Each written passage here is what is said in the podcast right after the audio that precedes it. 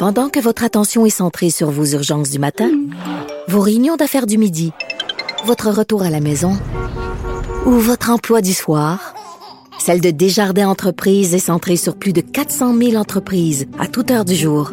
Grâce à notre connaissance des secteurs d'activité et à notre accompagnement spécialisé, nous aidons les entrepreneurs à relever chaque défi pour qu'ils puissent rester centrés sur ce qui compte, le développement de leur entreprise. Parce qu'en immobilier, faut être à son affaire. Suivez les conseils de nos experts. Via Capital, les courtiers immobiliers qu'on aime référer. Bonne écoute. 346.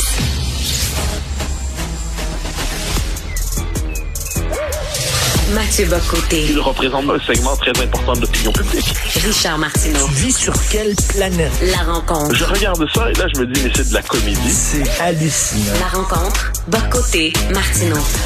Alors, euh, Mathieu, tu veux nous parler euh, d'euthanasie. C'est un gros débat en France.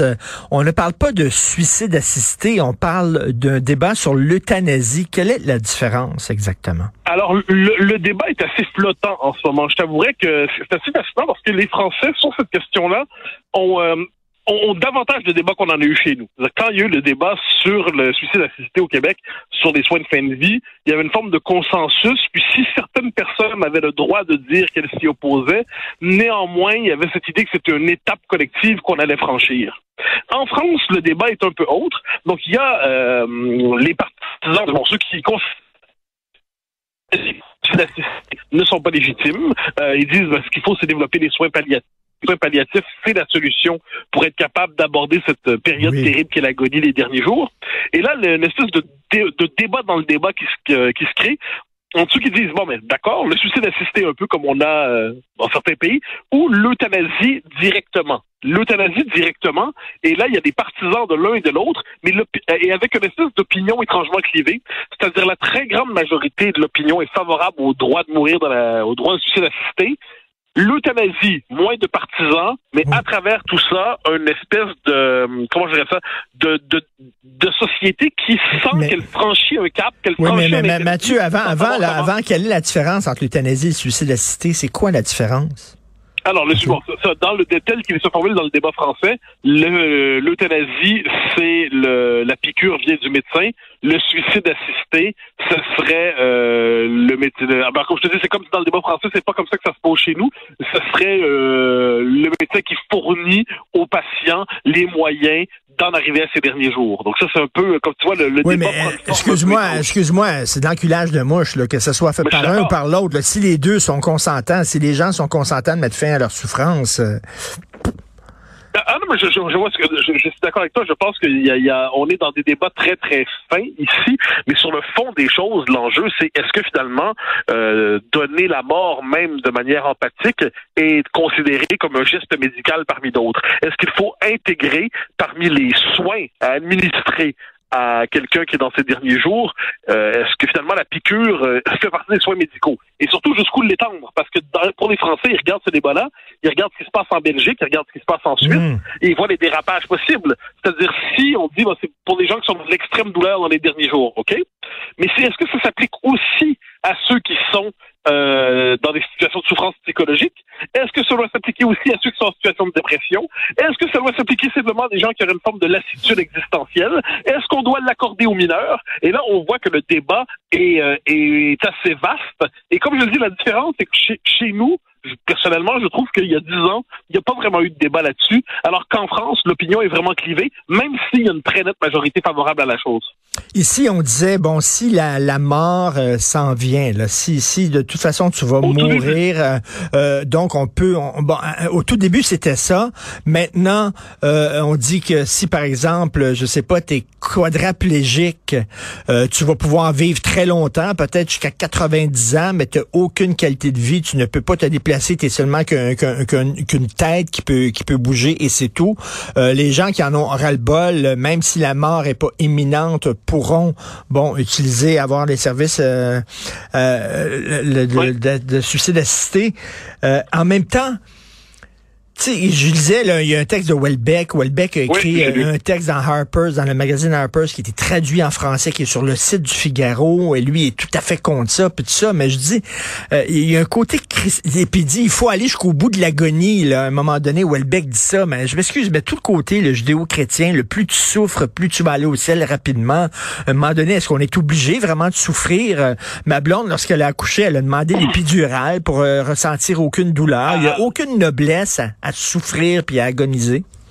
Alors, dans ce débat-là, il y a quelque chose, je pense qu'un des philosophes les plus intéressants dans ce débat-là, d'ailleurs, c'est un Québécois, c'est Louis-André Richard. Louis-André Richard qui enseigne au euh, collège de Sainte-Foy, si je me trompe pas, et qui a, dans ses travaux sur cette question-là, a montré, euh, encore ensuite, moi je suis pas spécialiste, mais a montré que pour ce qui est de la douleur aujourd'hui, la douleur des derniers jours, c'est une question qui appartient davantage à hier qu'à aujourd'hui à demain.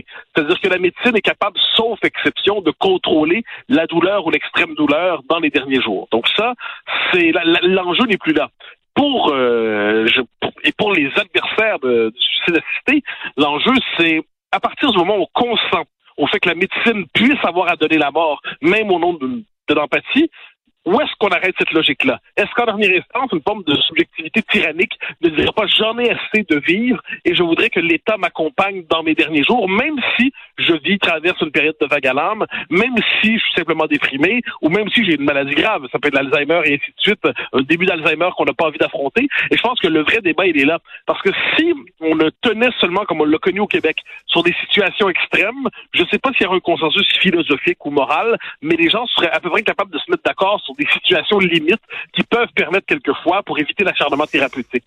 L'enjeu, euh, puis moi c'est là-dessus que je, je décroche, c'est quand on nous dit oui, mais euh, je, un peu à la, un peu à la belge, je suis déprimé, ma vie, euh, ma, ma, vie me pèse terriblement, exagérément, je veux en finir, aidez-moi. Et euh, où et à venir le marché bon ou en Suisse on le voit aussi. Ça je pense que c'est c'est là qu'on dérape c'est là qu'on dérive. Et le fait est que les Français voient tout ça puis se disent si on dit oui à A c'est-à-dire euh, euh, le, le cas que tu évoques l'extrême souffrance dans les derniers jours on dit oui à la suite des choses en l'espace de peu de temps mais il n'y a pas y a pas façon d'encadrer tout ça là de dire par on contre on croyait le faire au Québec on croyait le faire au Québec. Hein. Au Québec, au début, on croyait l'avoir encadré. Et puis moi, je me rappelle, j'en débattais à l'époque, il y a dix ans, dans une émission euh, à Radio Canada. Je disais, on nous propose, on nous dit qu'il y aura des balises fermes pour euh, encercler le tout. Très bien. Moi, je vous annonce que dans six mois, le débat va partir pour comment faire tomber ces balises-là. Je me suis trompé, c'est deux semaines après qu'on commençait à débattre du fait qu'il fallait faire tomber des balises.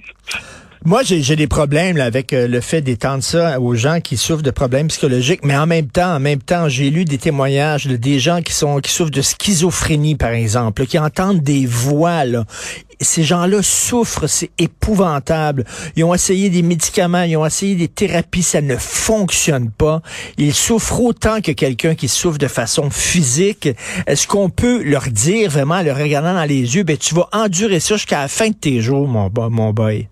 Je, comprends, je comprends la question, mais est-ce que la réponse à la souffrance qui fait partie de l'existence humaine, à la souffrance transitoire ou, euh, ou quelquefois durable, ça peut vraiment être justement l'État qui décide, de, en fait, l'État qui décide de tuer par humanisme? Est-ce que ça peut moi moi c'est ça qui me qui m'obsède dans cette question-là, c'est la souffrance réelle, la souffrance tragique, mais la souffrance peut prendre mille visages. Et puis quand on l'étend jusqu'à la dépression, tu donnes le cas de la schizophrénie, je te réponds par la dépression. Si on est dans un cas de dépression grave, est-ce qu'on peut dire ben, la souffrance est telle que ça justifie encore une fois euh, soit l'euthanasie, soit le suicide assisté? Et j'ai l'impression que dès qu'on entre dans cette logique-là, on on n'est pas capable de s'arrêter. Et, on arrive à cette scène. Ben, je faisais référence au texte de Welbeck que j'ai pas trouvé excellent, franchement. Mhm. C'est pas du tout son meilleur, mais dans son euh, son livre euh, qui est la carte et le territoire, là il présente la chose autrement. Puis il présente une scène où quelqu'un en a tout simplement assez de vivre et décide tout simplement de dire je m'en vais dans les services qui sont offerts en Suisse. Mais, et, euh, Ben, prenez ma vie, j'en ai assez. Ça, je pense que c'est. À un moment donné, il faut quand même nommer la dérive quelque part. La, la, la, subjectivité ne peut pas être toute puissante à ce point. Mais si la personne dit regarde, si tu m'aides pas à partir en douceur, là, je vais aller me jeter en bas d'un pont.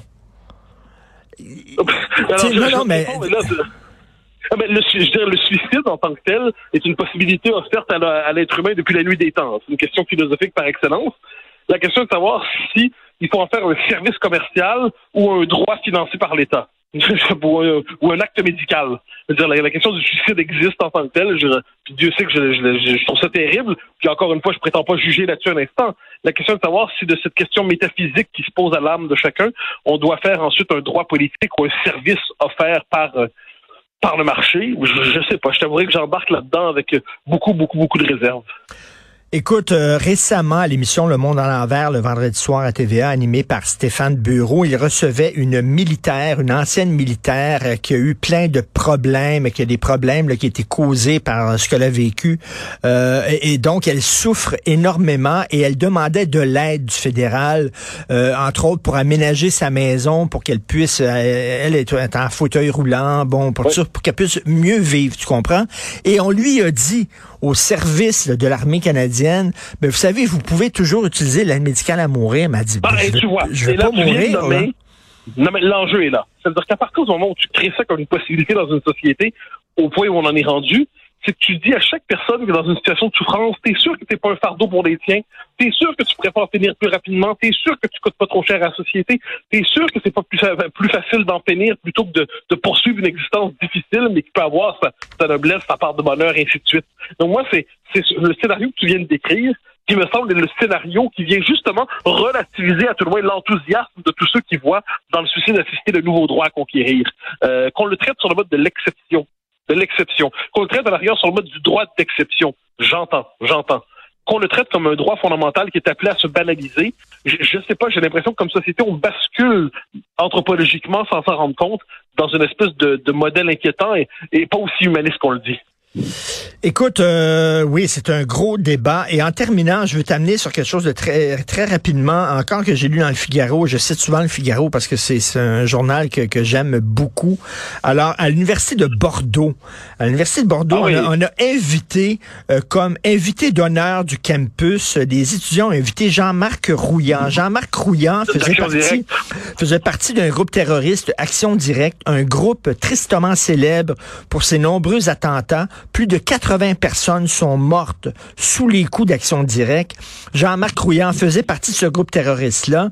Euh, récemment, euh, à, la, à la radio, il a dit qu'il trouvait que euh, les terroristes de 2015, ceux qui ont tué 130 euh, personnes au Bataclan, se sont battus courageusement dans les rues de Paris. C'est ce qu'il a dit.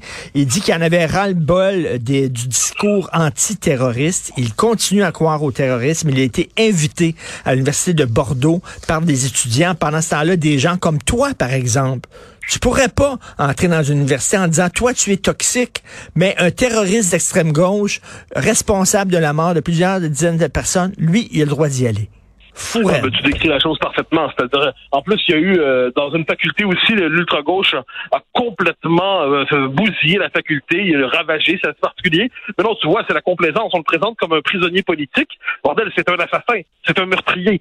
Mais, mais la complaisance envers la gauche radicale fait en sorte que même devant ces éléments extrémistes, on trouve toujours des gens pour le défendre, on trouve toujours des gens pour voir un héros, alors qu'inversement, quelqu'un qui s'opposerait à la théorie du genre dans une université pourrait être accueilli avec euh, un bâton et puis euh, des œufs pourris puis des menaces de mort, parce qu'on dirait là c'est inacceptable, c'est un discours haineux. C'est ben probablement la meilleure illustration du deux poids deux mesures dans le rapport entre la gauche et la droite. Mais tu parles de ça justement dans ta chronique aujourd'hui dans le journal et tu rappelles qu'il y avait une écrivaine française qui a écrit un livre en 2020. Elle disait je déteste les hommes. Ben elle avait fait une tournée de promotion, son livre était vendu partout, elle entrait dans les universités, elle parlait. Imagine-toi, toi, tu écris un livre, je déteste euh, les, ah les, dans le, femmes. Dans le, devoir, on, dans le devoir, on se demandait pourquoi c'était pas permis de détester les hommes, d'haïr les hommes aujourd'hui. C'était original comme point de vue. Mais c'est fou, c'est deux, deux poids, deux mesures, là. Mais toujours. Mais c'est le, dérèglement de nos systèmes moraux et constitutifs du débat public aujourd'hui. C'est-à-dire, euh, si tu détestes les bonnes personnes, tu as le droit de les haïr. Si tu critiques les mauvaises personnes les mauvaises idées, tu pas le droit de les critiquer. C'est comme ça. Et euh, on n'est pas à la veille d'en sortir, manifestement. Une forme de, de dérèglement de notre compas moral de base et du désir minimal de justice qui devrait animer l'esprit de chacun. Mais ça aussi, c'est les bourgeois qui aiment ça s'encanailler. Hein. Il y avait plein de vedettes de cinéma qui tripaient sur euh, les terroristes basques, corses, etc. en disant « Ouh, c'est le fun, là, tu sais ». On les invitait dans les parties, tout ça. Ah ben oui, mais c'était les, les, les, c'était le cas de, de, l'extrême gauche italienne dans les années 70, c'était le cas euh, en France, euh, l'action directe, tu l'as dit. Mais c'est comme une, la gauche, une partie de la gauche intellectuelle aime s'encanailler avec ceux qui, qui pratiquent la violence révolutionnaire et romantique. Le résultat, quand même, c'est en dernière instance, c'est une légitimation de la violence et quelquefois de la violence sur des personnes, pas seulement sur des biens, mais contre des personnes. OK, merci beaucoup, Mathieu. À demain. Bonne journée. Grand plaisir. bye. bye.